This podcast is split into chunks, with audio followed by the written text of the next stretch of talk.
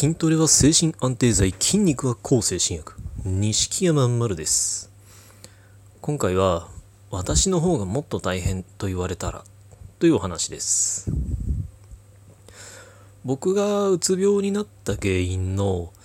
今のところまあ第1位とされているものが、異常な働き方をしたからなんですね。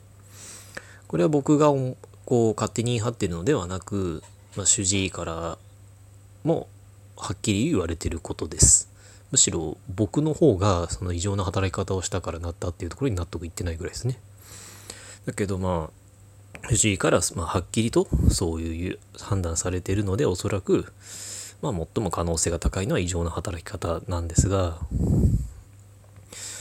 じゃあ、あの、うつ病にな、なんでうつ病になったんですかっていう質問に対して異常な働き方をしたからだっていうと、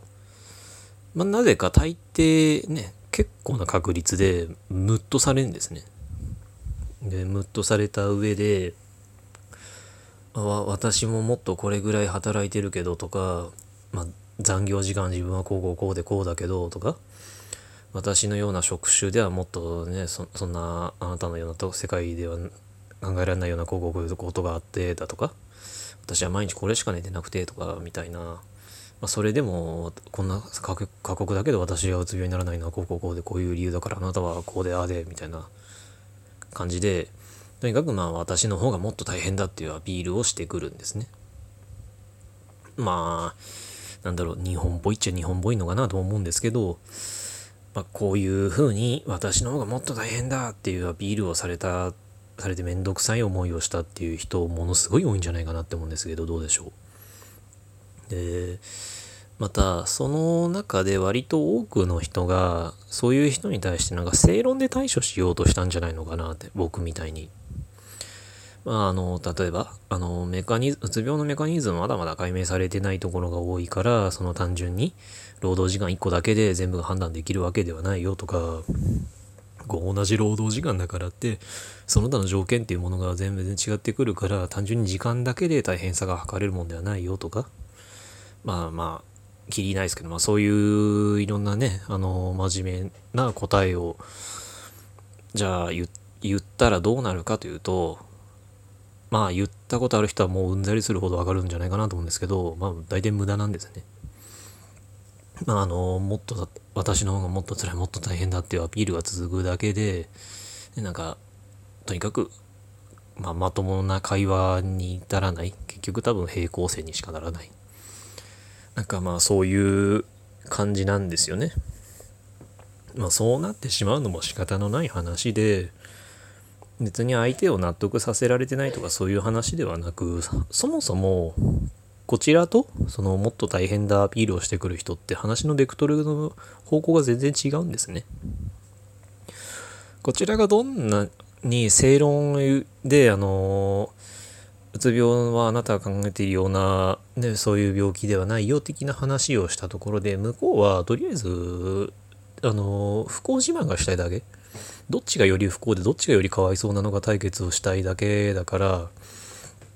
あのそもそも方話の方向性が違うから噛み合うはずがないんですよね。だからだからあの向こうはこっちが正論を言ってるかどうかなんてどうでもいいしそもそも正論かどうあのこちらが言ってることが正しい話なのか間違ってんのかすらもうどうでもいいんですよね。だからとにかく向こうは何かしら私の方が大変なんだって言いたいだけの人だからまともに対処しようとしても無駄なんでとにかくまああのまあ腹立つかもしれないですけどできるだけ早く話を終わらせて逃げる方が余計な体力の消耗もなくていいと思います。あのとある実験がの話をここでしようと思うんですけどまああのある、まあ、テレビの調査であのなんかストレスチェックをその辺歩いてる人にしてもらってであのそのチェックで何を選ぼうがどんなものを書き込もうがとにかくあなたのストレスはゼロです。よかったですね。みたいなことを言うっていうそういう実験やったんですね。